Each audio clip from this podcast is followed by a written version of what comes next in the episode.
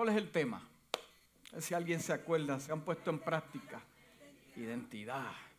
Yo voy a pedirle a los hermanos que me pongan ahí eh, la foto. Sí, ¿cuál es mi identidad? Y, quiero hacer un recap o un resumen de lo que hemos estado hablando. Eh, para acordarles que hemos estado hablando tres domingos sobre este asunto. Y este asunto para mí es bien importante. Es bien importante, porque yo prefiero que usted se encuentre con quien usted es, que predicarle un mensaje, elevar sus emociones y en el momento de la prueba no lo pueda resolver su asunto, porque los asuntos espirituales no se resuelven con las emociones. Entonces yo prefiero ser un eh, eh, exponente de la palabra que te hable por la palabra, no, no, no, no viniendo de un lugar de emociones, porque las emociones aquí no tienen que ver con nada. ¿Por qué? Porque la palabra es lo único que puede tornar la vida del hombre hacia otra dirección. La iglesia pide muchos milagros, pero yo le he dicho muchas veces que los milagros no cambian a la gente, pero la palabra sí cambia a la gente. Si el hombre tomara el momento de mirarse en el espejo de la palabra, se encontraría que la palabra te va a hablar, te va a dar direcciones, porque es por la palabra que fueron creados los cielos y la tierra. Por la palabra puede haber un nuevo comienzo en mi vida. Padre, te doy gracias por esta mañana. Te doy gracias por lo que están aquí. Yo te doy gracias, Padre amado, porque nos has dado la oportunidad de bendecir tu nombre. Hemos cantado, Dios mío, hemos adorado. Gracias porque tú te has mantenido fiel. Nos sentamos a la mesa contigo, Dios mío, en esta mañana. Queremos escuchar palabras del cielo. Padre amado, que tu sabiduría se manifieste ese don de sabiduría, ciencia y revelación. Padre amado, conéctanos con el cielo una vez más para que puedas hablarle al pueblo, aunque sea una palabra, una palabra que cambie nuestro sur hacia un norte, para que te glorifiques, aunque sea una sola cosa que cambie la vida del hombre en esta mañana. La casa dice, amén. entonces, el primer mensaje eh, sobre la identidad fue el siguiente. Identidad propia sin tenerle temor al hombre. Entonces, cuando la Biblia me habla a mí de temor al hombre, significa que hay mucha gente que le gusta hacer las cosas por complacer a la gente. Y nunca, nunca, nunca se encuentran con su propia identidad y lo que Dios quiere para ellos. Tengo noticias para ti. En el momento en que usted decide cambiar y hacer las cosas diferentes, eh, lamentablemente se le va a parar a dos o tres en sus callos, como dicen. Porque el que se decide ser diferente, se sale del grupo y crea una tensión, porque hay muchos que te quieren mantener atado a su pobreza. Y mientras tú seas esclavo de su pobreza, ellos van a estar bien contigo. Te van a invitar a la casa a comer. Te van a invitar a las fiestas. Te van a invitar a diferentes lugares. Pero en el momento que tú decidas, ya yo no puedo compartir eso contigo. Ya yo no puedo hablar lo que hablo contigo. Entonces las cosas comienzan a cambiar. Ya los textos no llegan. Ya los mensajes de email o por Facebook ya no llegan. Es más, ya los tags no te llegan a ti por Facebook. No se acuerdan de ti. Entonces tú dices, espérate, estoy haciendo algo malo. Estoy haciendo algo difícil que está ofendiendo a la gente. Pues déjame decirte que sí. Porque el que decide agradar a Dios va a ofender al hombre. El que se decide hacer la voluntad de Dios va a ofender al hombre. No tenías enemigos hasta que decidiste conectarte con Dios. Eras parte del grupo de la fiesta hasta que decidiste conectarte con Dios. Entonces, ese fue la primera, eh, el primer domingo. Entonces, eh, el segundo, ¿cuál fue? Me a ver si alguien se acuerda. Vamos a conectar a esta gente que están todos ahí. ¿Cuál fue el segundo? Están poniendo los mensajes en Facebook, ¿verdad? Y en YouTube, pues ahí está para que se acuerde. Eh, eh, dígame, alguien, habrá, habrá un entendido en la casa que me diga de qué fue lo que hablamos. Ok, que necesitan la ayuda del pastor. Ok, la intención de yo ser único para poder multiplicarme en otros. ¿Se acuerda de eso? Y hablamos de la naturaleza y la identidad. Y hablamos que un gallo no tiene problemas mirando a un águila. ¿Verdad que sí? Y, Dios dio una palabra a la tierra de qué? De multiplicados, según tu especie y tu identidad. ¿Verdad que sí? eso significa que Dios juntó dos elementos con una identidad propia para llegar a, una reproducción, ¿verdad que sí? So, él no juntó dos gallos, dos gallos para que salgan pollitos. No, él nos juntó dos caballos machos para que se produjeran. Y eso también, tampoco juntó eso tampoco. Eso mismo que está pensando. Varón y hembra los creó Dios con una identidad propia para poder qué? Procrearse. Ay, pastor, lo dijiste, sí, yo, I'm not gonna apologize for it. Yes. Entonces, ¿cómo yo puedo multiplicarme en otros? Como dice la palabra, ir y hacer discípulos. Entonces yo me multiplico siendo único. Aparece este muchacho con un guante de plata. Y algunos lo critican, mira qué ridículo. Y de momento tú ves dos o tres bailando igual que él con un guante de plata. Entonces el ser único al principio te trae un caos. Pero una vez tú pases ese valle, muchos van a querer ser como tú. Y sería bueno que fueran como tú si tú haces la voluntad de Dios, porque este evangelio no se predica simplemente con palabras. Tiene que haber un testimonio de que Dios esté contigo y el hombre entienda de que Dios está contigo. ¿Cuántos dicen amén? Entonces yo vengo a ser original y no una imitación. Vengo a ser original y, una, y no una imitación. hermano Salvador tiene algo que siempre dice. Él, dice, eh, esto es original, no es extra crispy. esto es original, no es extra crispy. O sea, cuando tú eres original, tú eres de los que pasas la prueba. Si eres una imitación, te quedas en la prueba. Si eres original de verdad, y hay gente que te está observando, tendrán que testificar que Dios está contigo. Y la gente no va a seguir a nadie que Dios no esté con él. Amén.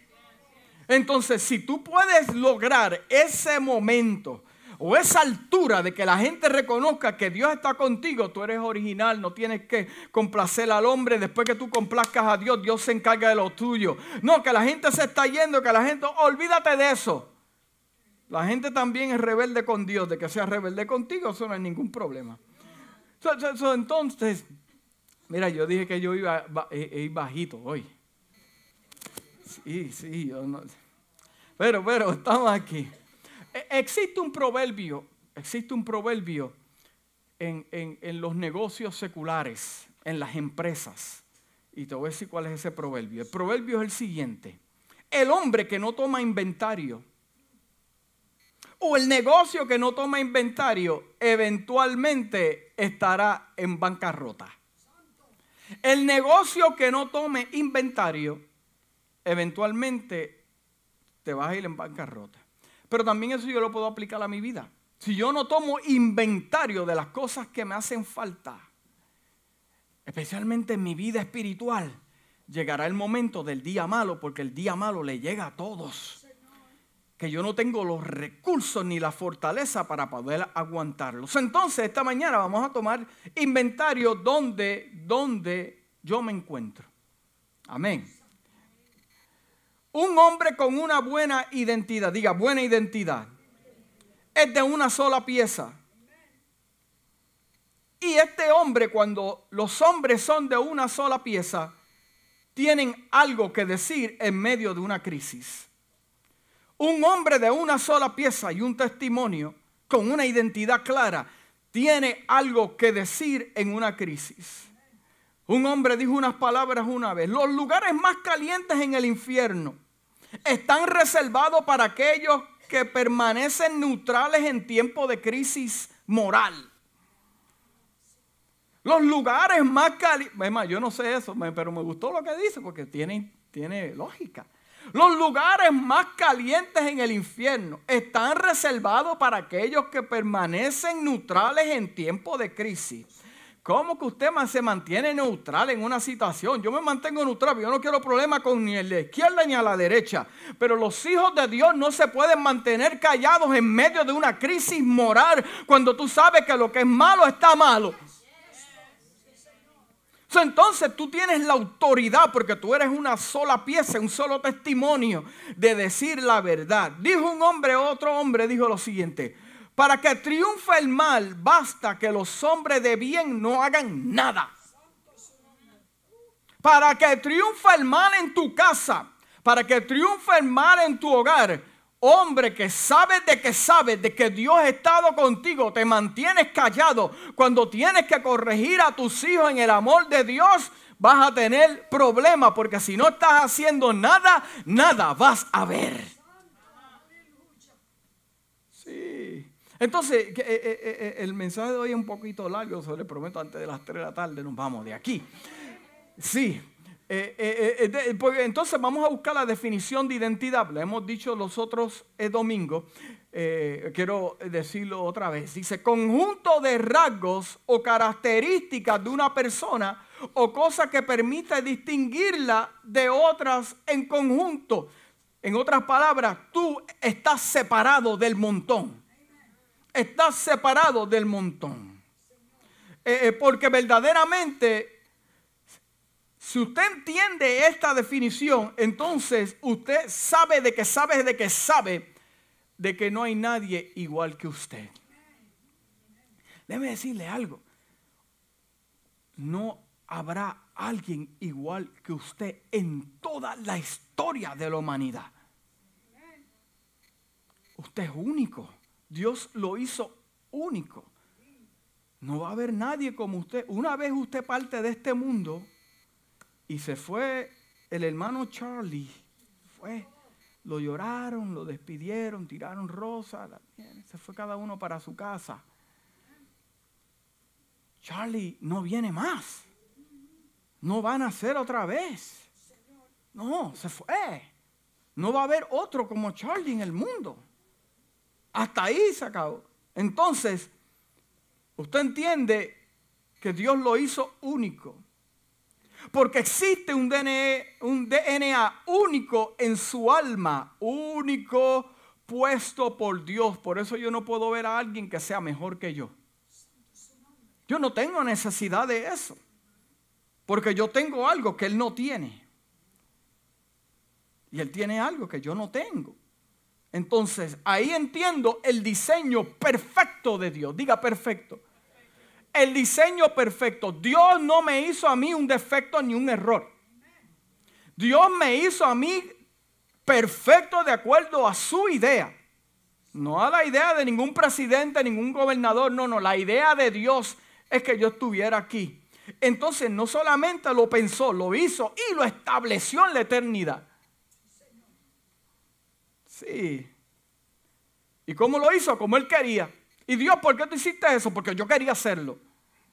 Dios lo quiso hacer así. Dios quiso que usted naciera eh, eh, eh, en California. Dios quiso que usted naciera en Nueva York. Dios quiso que usted naciera en Santo Domingo, Colombia, Perú, Honduras, Guatemala. Fue el mismo Dios que lo diseñó así. Sí. Entonces, ¿a, ¿a, quién Dios le pidió consejo para hacerlo a usted? ¿A quién Dios le pidió consejo para hacerlo a usted? ¿Con quién Dios consultó? ¿Con sus abuelos? No, Dios no consultó con nadie. Dios lo quiso hacer tal y como Él pensó que era lo mejor para usted. Entonces dígale a su vecino, yo soy lo mejor de Dios. Hermano, ese un guille. Sí, se guilla para otras cosas y para eso no se puede guiar. Yo soy lo mejor que hizo Dios. Así con mi pelito, sí, Dios lo hizo así, quemadito, Dios lo hizo así. Sí, hermano, ámese, hay que amarse. Usted sabe que su cuerpo recibe esa fe de que usted se ama. Claro que sí.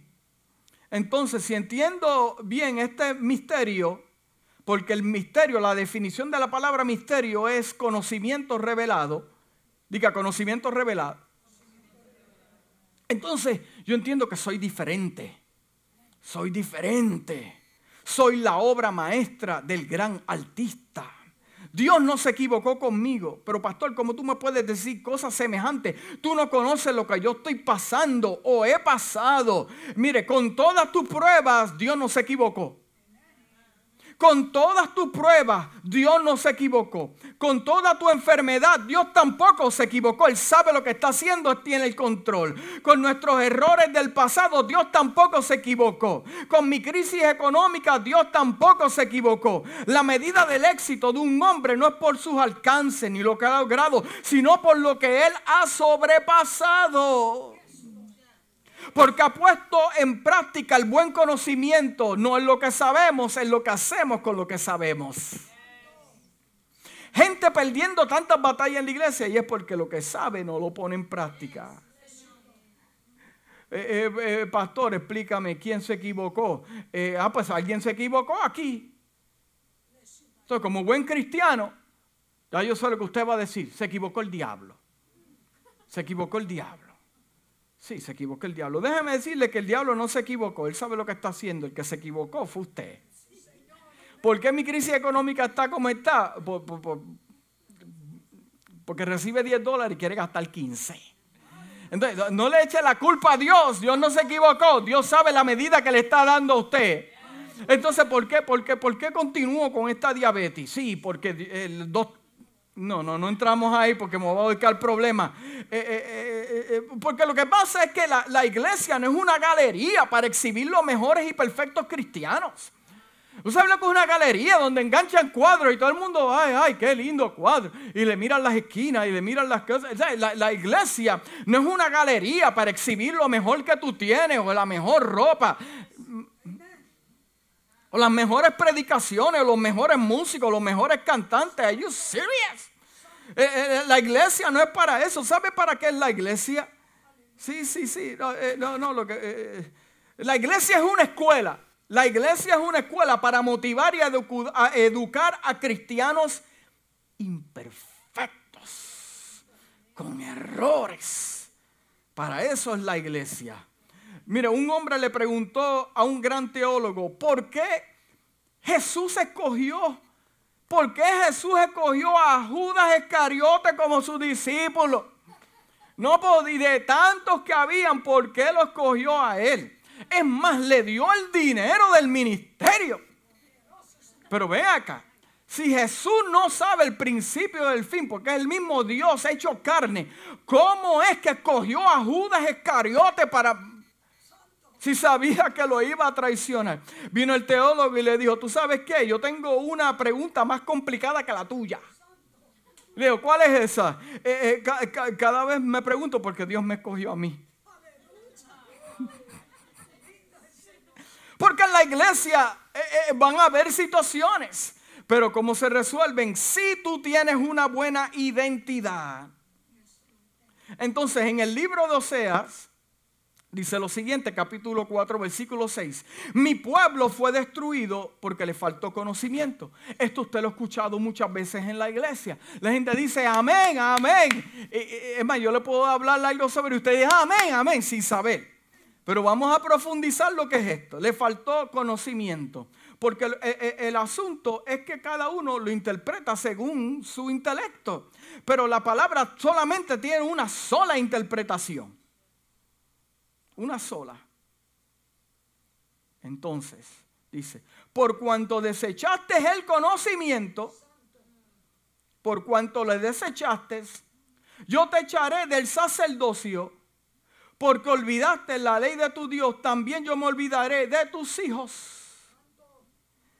Eh, eh, eh, vamos a entrar ahí porque yo quiero aclararte algo. Y lo mismo en The Message Bible, traducida al español, dice, porque no saben lo que es correcto o verdadero. Porque no saben lo que es correcto y verdadero. Porque has dado la espalda al conocimiento. ¿Por qué? Eh, ¿Por qué no saben? Mira, hay, ciertos puntos aquí. Te voy a decir, hay uno, dos, tres, cuatro, cinco. Cinco puntos en este versículo. Y el primero es, ¿por qué no saben? Porque cuando usted habla de no saber, estamos hablando de un tipo de ignorancia. Un tipo de ignorancia. Porque lo que usted no sabe, lo que usted no sabe, usted no lo puede impartir.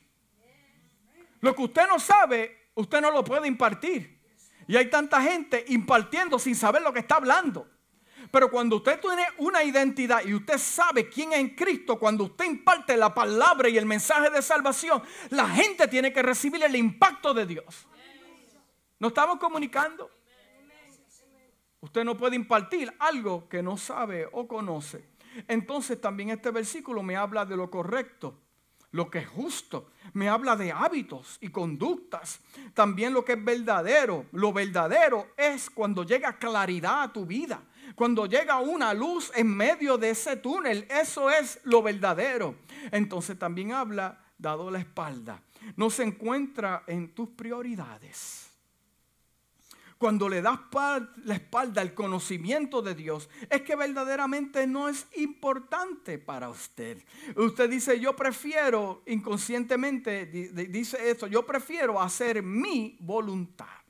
Entonces también me habla de conocimiento. El consejo de Dios. Me habla del consejo de Dios. Yo prefiero el consejo de los hombres que el consejo de Dios. Mira hermano, yo le puedo dar un buen consejo como ministro de Dios, pero el mejor consejo puede venir de arriba cuando usted lleva una vida de oración y comunicación con Dios. Porque Dios lo va a tratar tú a tú. Entonces el libro de Oseas, mira lo que me dice, el mismo libro. Pero la voz version dice, has olvidado la ley de tu Dios, has rechazado mis juicios. Te rechazaré debido a tu falta de conocimiento. ¿Cómo puedes ministrar algo que no sabes? Te rechazaré debido a tu falta de conocimiento. Yo te voy a explicar esto. Dios es un Dios de amor. Dios no rechaza a nadie. ¿Usted sabe lo que está hablando verdaderamente aquí? Es que Dios no te puede usar. Tiene que buscar a otro. Porque el otro tiene el conocimiento para hacerlo. Porque muchas veces usted lo sabe y no lo hace. Entonces, cuando Dios le está diciendo, te rechazaré, no es que te, se olvidó de ti. Vete para allá. No, lo que está diciendo es, yo quiero usarte de tal manera, pero como tú no me pones primero, pues se complica este asunto para que tú trabajes para mí, porque un sacerdote es el que sirve. Ay, está muy calladito, pero yo sé que la palabra le está dando duro en el pecho. Dice, te has olvidado de la ley de tu Dios, has rechazado mis juicios, te rechazaré debido a tu falta de conocimiento. Te rechazaré como mis sacerdotes, incluso me olvidaré de tus hijos. Pues claro que no puedes trabajar, claro que no puedes ser efectivo, porque no tienes el conocimiento, lo rechazas. Entonces, ¿por qué a tus hijos? Porque la palabra lo que le está diciendo es, si el padre lo hace, los hijos también lo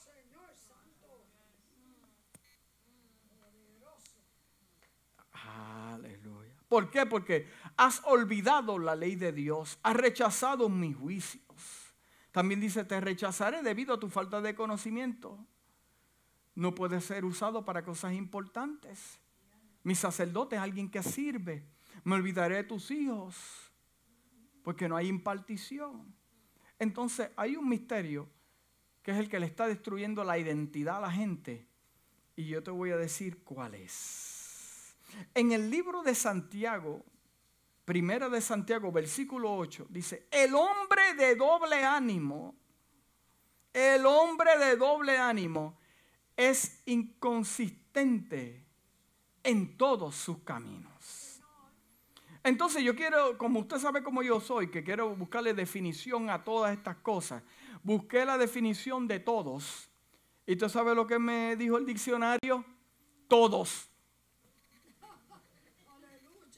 Todos. Entonces, pues yo pues, quise eh, profundizar eh, eh, aquí en, mi mente. Entonces, todos me habla, serás inconsistente en tu trabajo.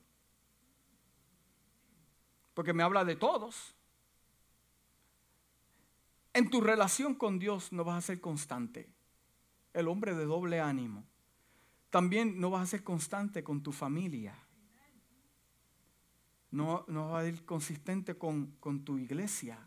Tampoco. ¿Por qué? Porque tienes doble ánimo. Un día sientes a Dios el domingo y ya para el lunes cambiaste. Y el martes son otros asuntos.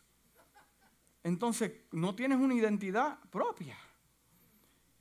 Y el enemigo no respeta a hombres y mujeres así. No, no lo respeta. Dice, ah, míralo cómo está. Hoy gloria a Dios y aleluya. Y el mal te coge contigo y arrasa contigo tu familia, tus hijos. Y como tú estás durmiendo, pues tú dejas que el diablo entre a tu casa, destruya tu paz, todo se lo llevó. Y después dice, así es que me quiere Dios. Es no es consistente con sus finanzas. El hombre de, doble ánimo tampoco es consistente con sus ofrendas. Tampoco, oh, esto está fuerte, está preparado para esto. Tampoco es consistente con su lealtad y fidelidad a otros. Sí ni con tampoco con relaciones, amistades, porque un día te quieren y mañana te quieren matar.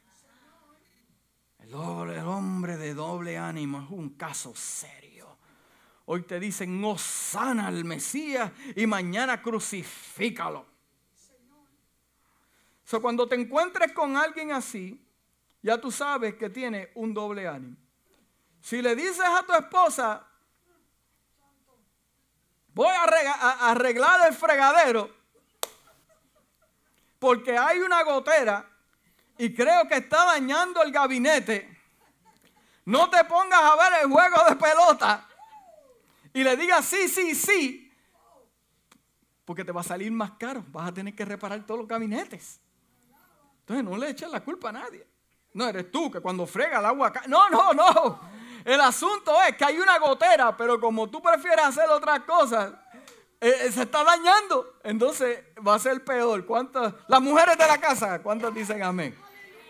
Sí, los hombres están serios, no dicen nada. Entonces, lo que estamos hablando es en todas las áreas de tu vida. Entonces, yo tengo un consejo para la gente que me está escuchando por las redes sociales. En esta iglesia no es así. Pero los que me están escuchando en las redes sociales, abróchate bien el cinturón que viene fuerte. Eh, eh, eh, si estás en una iglesia donde tu pastor o tu líder eh, hoy es pastor y mañana evangelista, o de momento no soy pastor ni tampoco evangelista, soy un apóstol, y de momento al otro mes soy misionero, de momento hoy construimos, mañana se queda, no hacen nada. Eh, también dice, mira, Dios me habló otras cosas y vamos a hacer lo que Dios me habló y el mes ve lo contrario, es para tomar eso en consideración. Para tomar eso en consideración, porque un líder espiritual de doble ánimo nunca podrá ser un instrumento efectivo y usted también sufrirá las consecuencias de eso. Se transmitirá el espíritu de la inestabilidad. Wake up and smell the coffee.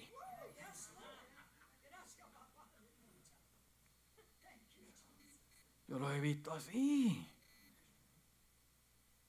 Y en las familias de muchos es inestable porque un día quieren hacer una cosa y al otro día quieren hacer la otra.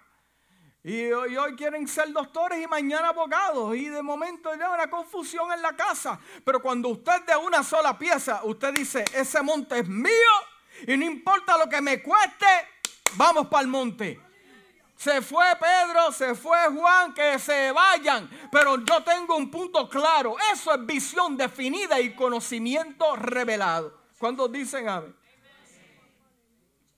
Oye, ¿qué está pasando con la gente que Dios me dijo? Entonces, el libro de, de, Santiago, capítulo 1, versículo 8, dice lo siguiente, en la versión La Voz. La astilla de la lealtad dividida rompe la brújula y te deja mareado y confundido. La astilla de la, la lealtad dividida rompe tu brújula y te deja mareado y confundido. ¿Usted sabe lo que significa esto? ¿Cuándo han visto una brújula? ¿Sabe que una brújula es como una, como una flecha, ¿verdad? Que te dice norte, sur, este y oeste. Y si usted cae en un monte, usted sabe hacia dónde se dirige, ¿verdad? Porque usted dice, ok, para acá está eh, Poinciana. No, no, para allá no, hay mucho tráfico ahí. Eh, eh, para acá. Es como, como, un, como un tipo, como un tipo de GPS. Pero imagínese que usted caiga en un monte y esa, eh, eh, esa, eh, esa flecha se se rompe. Entonces usted está perdido, como que dice, ¿qué está pasando aquí?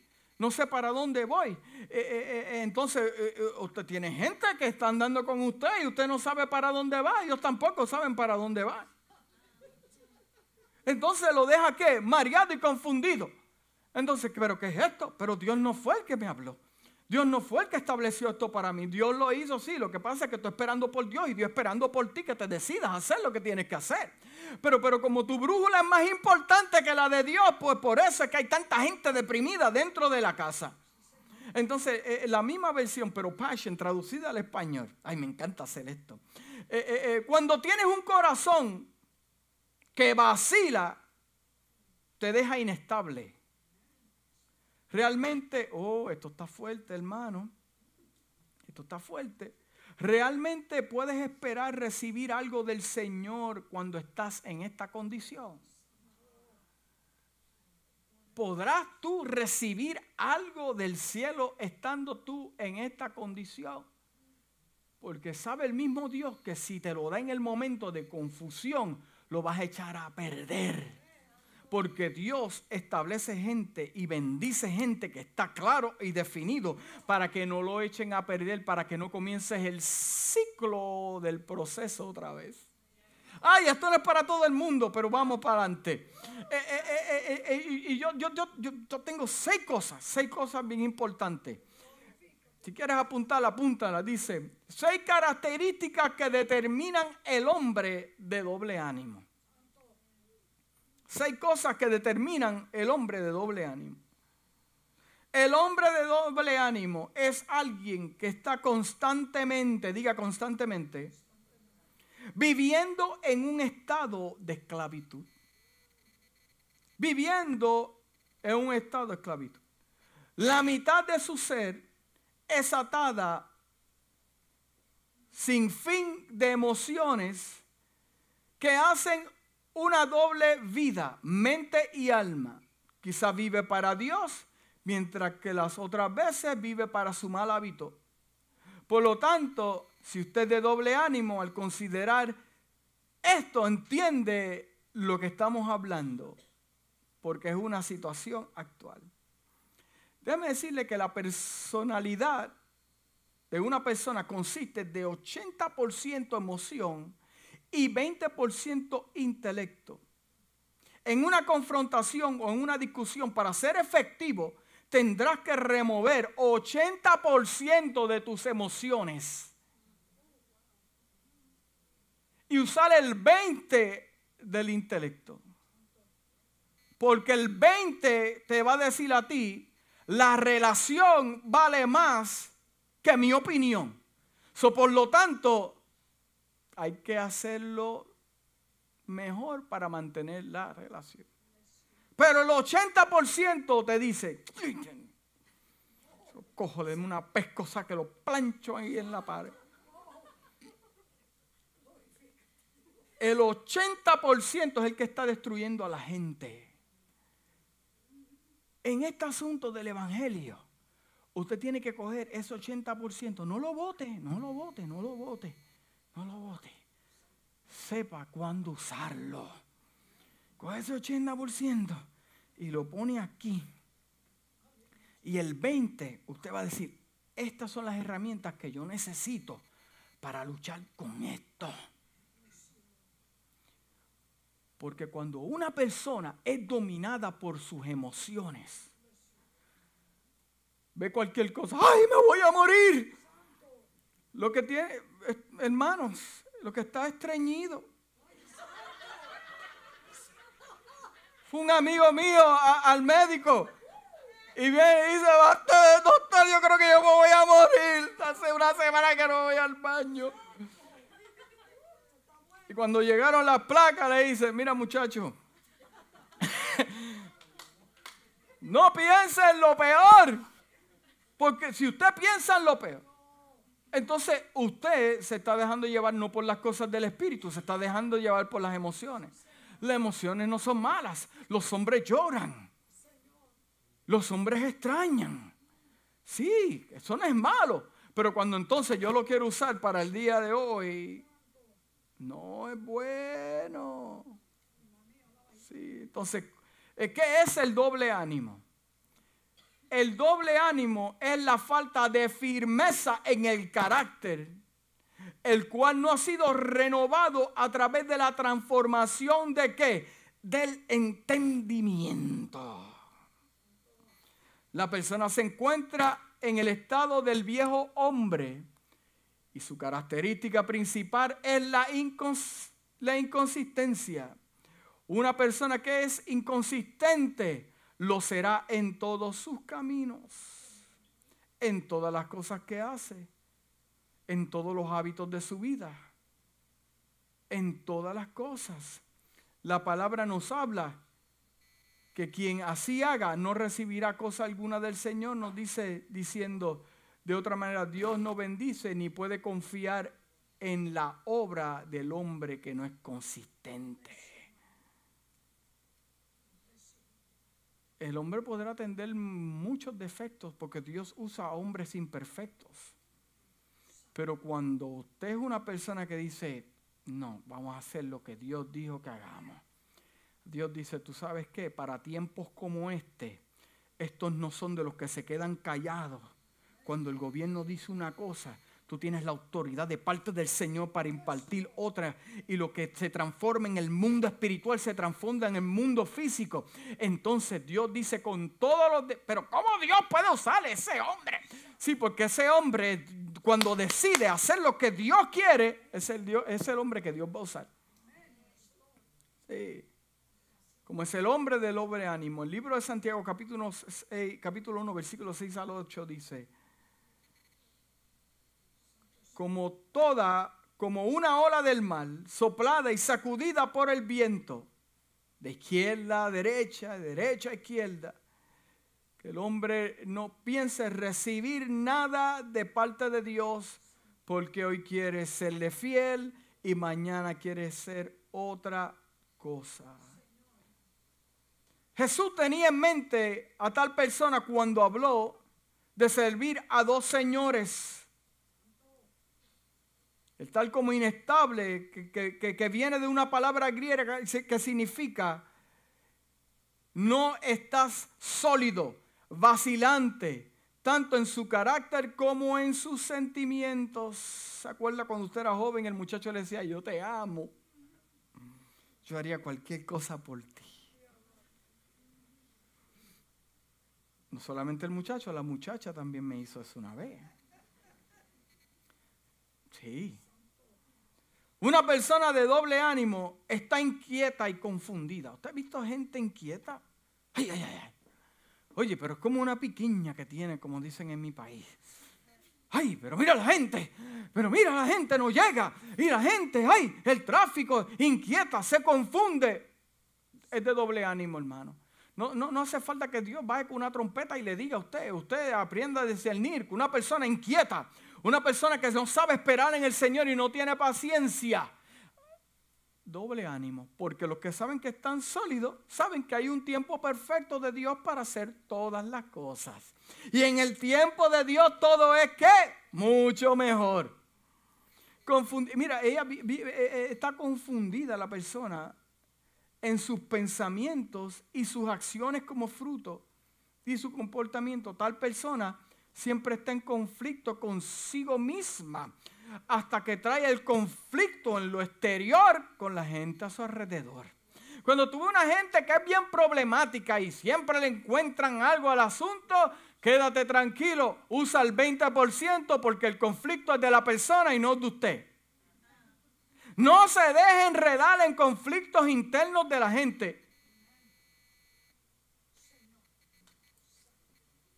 Ahí hay sabiduría. Sí. Hmm. Por consiguiente, el término, el término inestable es análogo a un hombre borracho, incapaz de caminar en una línea recta, balanceándose de un lado a otro. Oye, y tienen la valentía de decir, yo no estoy borracho. Yo imagino esos eh, oficiales de policía deteniendo a la gente y dice, vamos a hacerle la prueba. Oye, y, pelean con el oficial. Yo no estoy borracho, no estoy borracho.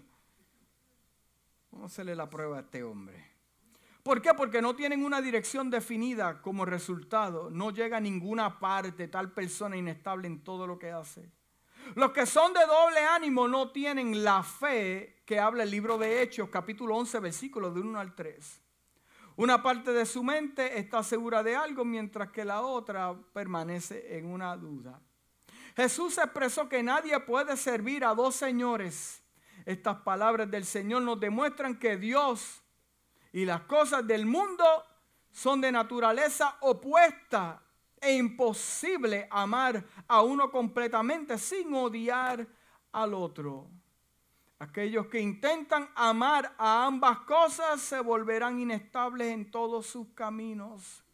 Si alguien lucha con ser de doble ánimo, él o ella eh, eh, eh, pagará las consecuencias de este asunto. Entonces, ahora vamos a entrar a las características. Ya mismo nos vamos, ya le prometí antes de las tres. Pero para mí esto es bien importante. ¿Ok? Dice, primero, posee influencias que alimentan su pensamiento. El hombre de, de doble ánimo siempre está siendo desgarrado en dos direcciones él tiene una relación con Jesucristo, su Señor y Salvador, pero también tiene una relación con emociones inestables, las cuales son pecaminosas. Es una distracción mental, incluso puede tener aspecto físico, pero en una manera miserable de evitar vivir la vida cristiana. Los síntomas de un hombre de mente doble se identifican fácilmente, él o ella es incapaz de orar en la fe debido a la duda que no temen a Dios, aunque las escrituras describen que el temor del Señor es el principio de qué? El hombre o la mujer de doble ánimo están constantemente luchando con sus mentes entre su amor por Dios y su amor por las cosas del mundo. Están inquietos en su fe porque no hay un compromiso real con Dios. Porque los que están definidos y los que están alineados tienen un compromiso con Dios. Los que han muerto a su voluntad para hacer la voluntad de Dios son de una sola pieza. Amén. Segundo, tienen una historia con dos influencias. Ningún cristiano se vuelve de doble ánimo de la noche a la mañana, hermanos. Ningún cristiano se vuelve de doble ánimo de la noche a la mañana. Llega algún tiempo desarrollando un deseo. Pero se equivocan. La historia tiene una forma de repetirse. Diga repetirse. Nos encontramos continuamente en un estado de confusión interior. Incluso si usted ha caminado con el Señor por años, una vida de doble ánimo, evita mucho que el Espíritu Santo ¿Sabes qué? El Espíritu Santo se necesita en la iglesia. El Espíritu Santo es bien importante en la iglesia. Pero la pregunta que yo me hago es, ¿por qué la iglesia de Jesucristo, muchas iglesias de Jesucristo, hoy no están llenas del poder del Espíritu Santo?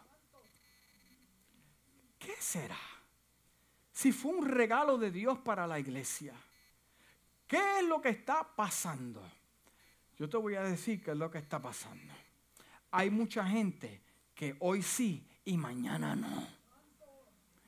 Y Dios no toma en serio a los que no lo toman en serio. Como su esposo que le dice, te amo hoy y mañana te da una bofetada.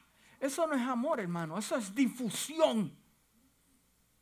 O el novio que te dice, me caso contigo mañana. Y al otro día, Dios, ¿qué pasó? No, no, es que estoy ocupado, eh, me voy para el ejército. Sí, sí, sí. Entonces, punto número tres, se encuentra comprometido con las decisiones de la mente. Mire, usted sabe que, hermano, eh, eh, eh, el enemigo de las almas estaba aquí primero que usted. Estaba primero que usted. Y yo no uso esta plataforma para darle mucha pompa a él, sino para desenmascararlo. ¿Verdad que sí? Por medio de la revelación y la palabra de Dios. Pero él estaba primero que usted aquí. El hombre o, el ser ultradimensional, que es e, e, ese querubín, conoció a Abraham, conoció a David, conoció a Pedro y él vio al Mesías. Entonces usted me va a decir a mí que él no sabe lo que está haciendo con usted. Usted me va a decir a mí que Él no sabe lo que está haciendo con su vida. Si lo hizo con otros, también lo puede hacer con usted. Porque sabe lo que está haciendo. Pero ¿por qué perece el pueblo de Dios? Porque no pone su conocimiento en práctica. Uy, eso está fuerte. Número cuatro, cuando el pensamiento es impulsado por la inconsistencia no recibe la guía del Espíritu Santo. ¿Qué yo debo hacer? No sé qué hacer. Eh, Dios no me habla. Dios no me dé. Hay momentos para orar y momentos para moverse en fe. Gente, ¿qué usted hace? Llevo 20 años orando. ¿Qué? 20 años orando, hermano. Sacúdase y muévase. Puse un sign a la casa hace 20 años y no se vende. Ah, pues algo está pasando. Porque el cristiano guiado por el Espíritu tiene un compromiso con Dios. Dios le revela, Dios le habla y Dios lo va a guiar. La inconsistencia, por otro lado, aumenta el deseo de caer en una tentación una y otra vez. Porque cuando usted una uh, esto está, hermano, yo no sé si usted está escribiendo, pero eso a mí me ministró. La persona que no es consistente que no es sólido, te voy a decir lo que va a pasar. Por más que tenga, por más que reciba, por más amor que le dé esa mujer, mira, te da unos masajes en esos pies con aceite de conejo. Y llega a la casa y tu chica y esa mujer se derrama sobre ti, te tiene el plato de arroz, bichu, no sé lo que usted, que yo no entiendo, yo no lo conozco usted allá en su casa no sé. Pero los hijos lo aman, tiene tremenda casa, tiene dos vehículos, tiene buen trabajo, usted está bien de salud, eh, no, no, no tiene un cáncer, está bien, vive en los Estados Unidos de América. Gracias a Dios que usted no vive en China, ¿verdad? Donde no puede hablar. Le cortan la cabeza si vive en Irak o Afganistán, ¿verdad? En mi, en mi país dicen, eso es un mamey. No sé lo que es mamey, pero repetí. Mira, le puede dar, pero como una persona usted de doble ánimo, nunca lo que haga, mire, puede tener el pastor, eh, no sé, eh, tener el mejor predicador en la iglesia, los mejores consejeros, la mejor música en la iglesia, nunca jamás será suficiente. Una persona inconsistente, por más que hagan, es más, el mismo Dios puede darte la petición de tu corazón, te puede sanar, te puede libertar, eh, te puede cambiar, te darte una segunda oportunidad. Pero como tú eres una persona de doble ánimo, siempre le vas a buscar los defectos al asunto. Por eso es que no se pueden complacer a los hombres. Yo le dije el primer domingo, yo como pastor, yo no estoy llamado para complacerlo a usted ni darle, ¿verdad? No, Dios me llamó a ministrar su casa y predicar la palabra tal y como es. El resto Dios se encarga. Me voy de la iglesia, pastor. ¿Estás seguro? Sí, Dios me habló dicen, Dios me habló, es como que vaya en paz en el gozo del Señor. Y después te enteras, bueno, esto es otro tema, vamos a seguir aquí. Sí, sí, sí, sí, sí, porque nunca, nunca, nunca es suficiente, hermano, por más amor, por más Porque, porque eh, eh, hay un problema en la persona. Porque la persona cuando está alineada y está completa es alguien interesante en el Señor. Entonces, me faltan dos puntos y ya termino. Eh, vive sin tener una paz mental interna. El hombre que no es constante vive sin una paz interna. Solo experimenta paz real en su corazón cuando la mente está bajo el control de Dios. Entienda eso bien claro. La paz que usted va a recibir sólida es cuando usted está bajo el control de Dios. La mayoría de nosotros que hemos conocido al Señor por un tiempo hemos llegado a experimentar la diferencia entre la paz de Dios y la confusión de nuestros pensamientos. Realmente están en conflicto entre sí y es una batalla que no, que no se detiene. Usted puede estar lleno de Dios en esta mañana y esta batalla la va a tener.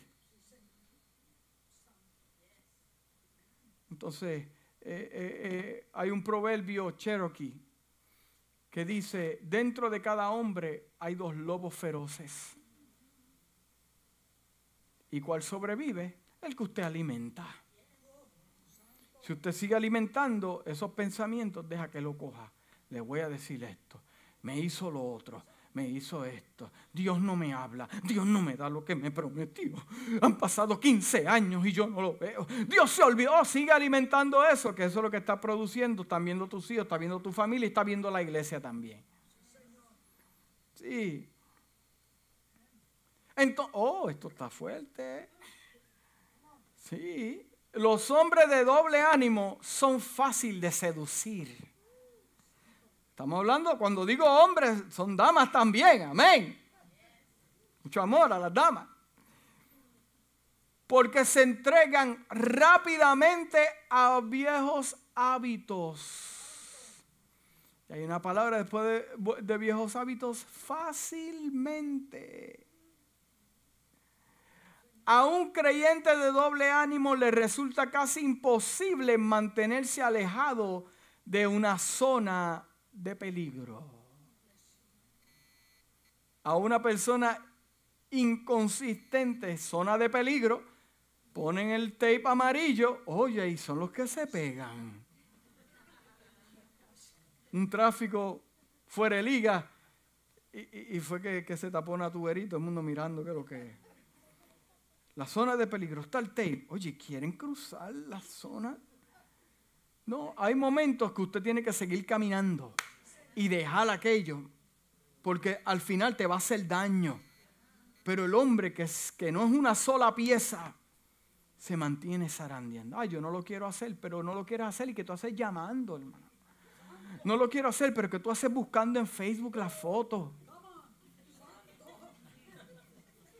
Oh, por ahí viene, dame cambiar el tema. No, no, no, no, estos asuntos se dejan tranquilos. ¿Usted entiende lo que estamos hablando? Sí, sí, sí, sí. Entonces, ¿por qué tenemos que ser de un solo ánimo? ¿Por qué lo tengo que hacer? Jesús claramente declara en Mateo capítulo 6, versículo 24, que ninguna persona puede servir a dos señores. Eso está claro, ¿verdad? Si estás bien con Dios, entonces estarás mal con el mundo. Si tienes si tienes razón con el mundo, entonces estarás equivocado con Dios. Wow. Esto significa que una persona de doble ánimo, es decir, trata de estar bien con Dios. Oye. ¿Quieres estar bien con Dios y quieres estar bien con el mundo? It's not to happen. Ahora eso te explica por qué ahora decidiste involucrar a Dios en tu vida y las cosas se te están complicando. Sí. Entonces, aquí vamos a llegar al punto, pues no los quiero dejar en el aire con el doble ánimo. Sí. Dios nos muestra a través de las escrituras que si carecemos de sabiduría, que se la pida a Él. Entonces, ¿cómo yo puedo resolver mi doble ánimo?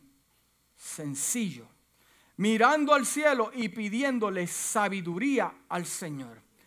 Explícame esto. Ahora yo te voy a unir el principio con el fin, el final del mensaje. ¿Por qué? Porque la palabra dice que mi pueblo perece por falta de conocimiento. ¿Cómo yo puedo resolver el virus de mi inestabilidad cuando la sabiduría de Dios llega a mi vida? Me da claridad, luz y dirección. Entonces el conflicto es que mi pueblo perece por falta de qué? De sabiduría. Yo soy inconsistente porque verdaderamente no sé lo que estoy haciendo. Entonces, el libro de Proverbios capítulo 9, versículo 10 dice, el temor del Señor es el principio de qué? Y el conocimiento del santo es la verdadera sabiduría, no puede ser encontrada aparte de Dios. Para dejar de ser un hombre de doble ánimo, estamos hablando de identidad, hay que conseguir ayuda. Diga, dígale a su vecino, hay que conseguir ayuda.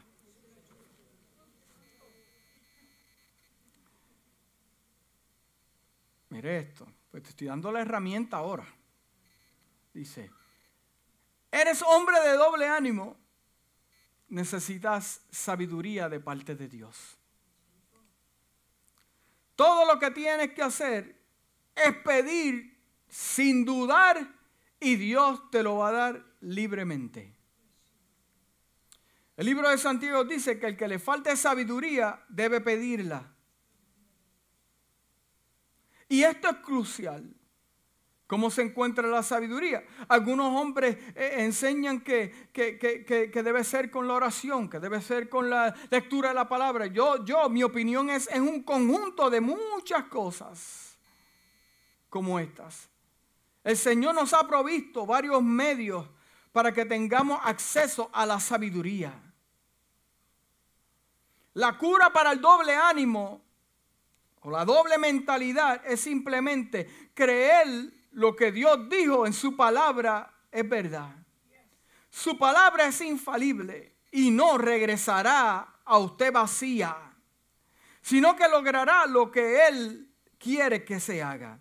Dios no es un Dios que comprometerá su palabra y ciertamente no es un Dios de doble ánimo. Como pueblo de Dios tampoco quiere que seamos personas de doble ánimo. O le tomamos su palabra o no. Dios no es un Dios de doble ánimo. Y ahora yo entiendo por qué Dios sabe tanto. Porque es pasivo. Porque no se mueve ni se altera con nada. Porque Él conoce el pasado el presente y el futuro. Porque Él sabe.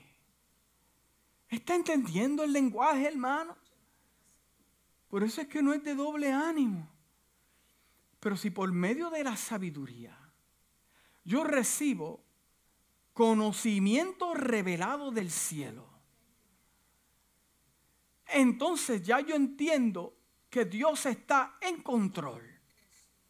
Y como la sabiduría se está manifestando, y es un tipo de inteligencia espiritual, entonces ya yo sé por qué yo me tengo que quedar quieto cuando mis emociones se me quieren alterar. Porque de la única manera que yo puedo controlar mi cuerpo es con la sabiduría y la revelación quién es Dios en mi vida. Hay muchos reprendiendo y muchos atando.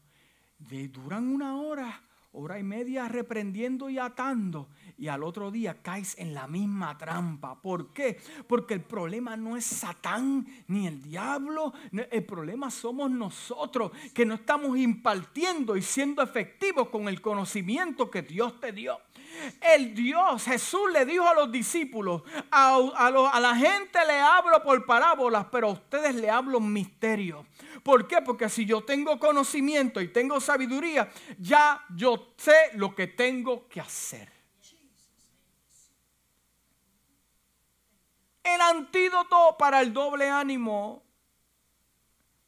no es hacer jumping ya ni tomarte tres días de amén. Eso es bueno. El ayuno sí, es bueno. Pero el conocimiento de Dios en su vida, la sabiduría, lo va a comenzar a alinear. Lo va a comenzar a alinear. Y ya yo entiendo por qué Dios hace las cosas que hace. Usted gritando desde la tierra. Se me muere el muchacho. Me botan del trabajo. Pierdo el carro. Ah, mira esto, Dios mío, tú no estás viendo Dios. Oh, Dios lo está viendo. Pero la diferencia es que Dios tiene un calendario. Porque Él conoce y sabe las cosas. Y ya con esto ya estoy terminando. Y Dios lo que dice es, ¿tú sabes qué? Él se está quejando en abril 17, pero en julio 28, ahí llega la respuesta de su milagro. Pero ¿por qué Dios se queda tranquilo? Porque Él sabe lo que está haciendo. Entonces, si yo puedo tener un, hermano, ¿usted está entendiendo? Si yo puedo tener un pedazo del cielo dentro de mi ser, entonces cuando las cosas se están formando difíciles en mi casa, no es tiempo de maldecir a nadie ni que echarle la culpa a nadie. Yo me quedo tranquilo porque mi Dios se queda tranquilo. Yo no voy a decir una palabra porque Dios no ha dicho nada. Yo me quedo sólido, sólido y el doble ánimo en las emociones yo las amarro en el nombre de Jesús y el solamente el 20 por mira, si Dios me da un 20% del cielo, voy a estar bien. Voy a estar tranquilo. No me altero, no tengo que hacer nada, vender nada, salir corriendo, dejar las cosas tiradas. Si yo tengo un pedazo del cielo cielo, yo sé que Dios nunca va a llegar tarde. Se me puede morir el hermano, el hijo, pero Dios va a llegar temprano al tiempo perfecto para hacer el milagro de la resurrección. Inclina tu rostro. Aleluya. Pastores, que tú no entiendes. Yo tengo una prueba increíble.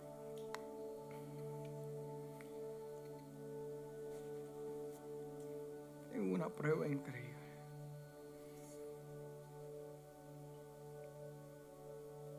Usted sabe lo que dicen los chinos así con el rostro inclinado.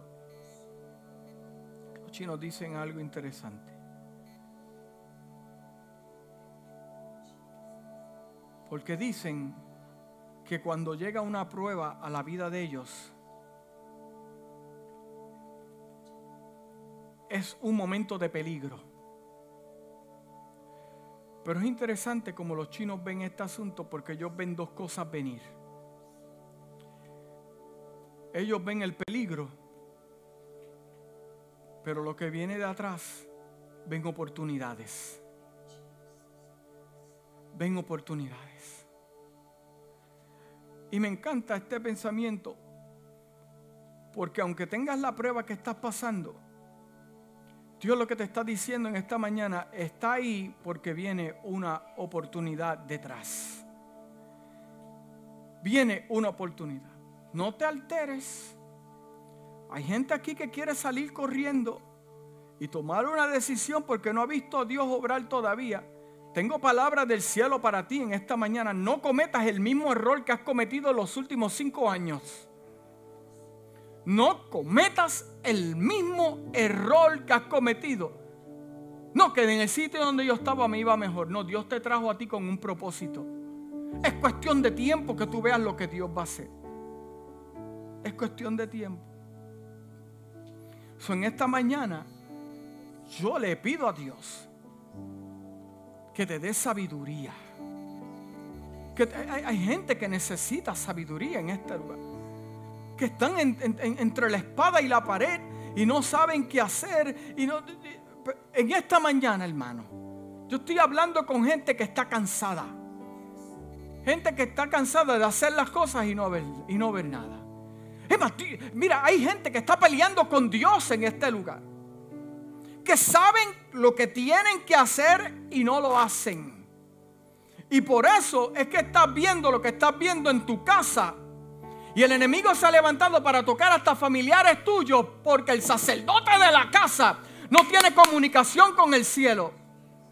Y por eso es que estás en la depresión, en la tristeza y la batalla interna que tienes. Dios mío, pero yo no la tenía antes. Pero es que tú sabes, hermano, lo que tienes que hacer y no lo haces. Pero ¿por qué Dios te trajo en esta mañana? ¿Por qué Dios te trajo en esta mañana? Para decirte que yo te quiero dar hoy las almas que necesitas para desatar lo que Dios ha hablado en tu casa, sobre tus hijos, tu familia, tu esposa, tu finanza, todo y todo. Mira, la palabra a mí me dice que todo lo que hizo José prosperó. Pero José le fue fiel en la cueva. José le fue fiel en el pozo. José le fue fiel con la mujer de Potifar. José fue fiel encarcelado. José fue fiel cuando llegó al lugar. La fidelidad, el compromiso con Dios. Y todo lo que tocaba, todo lo que hacía, prosperaba. One piece. Una sola pieza. Tú quieres prosperar, una sola pieza. Tú quieres ver a Dios en tu vida, una sola pieza. Tú quieres ver victorias ganadas, batallas ganadas, guerras ganadas, una sola pieza. Tú quieres ver que Dios se revele a tu casa, a tu familia, y otra vez eh, eh, llega el perfume de Jehová Dios a tu casa, una sola pieza. Tú quieres ver cómo las cosas, la atmósfera va a cambiar, una sola pieza. Una sola pieza. Compromiso con Dios. Porque te prometo del altar de Dios prometo hoy que si tú no tomas un compromiso con el Señor, vas a sufrir de este asunto por años. Y cuando llegue el fin de tus días, tendrás amargura en tu corazón porque no hiciste lo que tenías que hacer. Porque con una sola palabra hubieras cambiado el rumbo de tu casa, el rumbo de tu familia. Pero hoy Dios te va a dar sabiduría. Hoy Dios va a quitar las escamas de tus ojos. Hoy Dios va a traer la luz, claridad, aleluya. Y te va a usar como sacerdote en tu familia. De tal manera que tú, wow, yo siento a Dios en esta mañana. Hay una unción de rompimiento en esta mañana. Dios te va a bendecir tanto a ti que la bendición va a caer a tus hijos porque tendrás un pedazo del cielo para impartirle a tus hijos y tus hijos a sus hijos y tu semilla será bendita por Jehová Dios. Dios te habló en este mensaje, levanta tu mano donde tú estás. Dios te bendiga. Bendiciones Jesús, bendiciones Jesús, bendiciones Jesús, bendiciones Jesús, bendiciones Jesús. Los que levantaron la mano, vengan al frente. Vamos a orar por usted. Vamos a gente ungida de parte de Dios que le transmita, lo toca. No esperes por nadie, no esperes que nadie se levante. Si necesito yo de Dios, pues aleluya, yo voy a buscar de Dios. El que está limpio, que se limpie más, aleluya. Oh, gloria a Dios, aleluya. Oh, aleluya, aleluya. Yo me pongo de acuerdo con el cielo en esta hora. Yo me pongo de acuerdo con el cielo en esta hora. Oh hermano, yo siento la unción de Dios en esta mañana. Hay una unción de rompimiento. Hay una unción especial en esta mañana. Sheka. Esta la mandará que ya la bashaba. Oh Hashem Adonai, Espíritu de Dios, en esta hora, en el nombre de Jesús.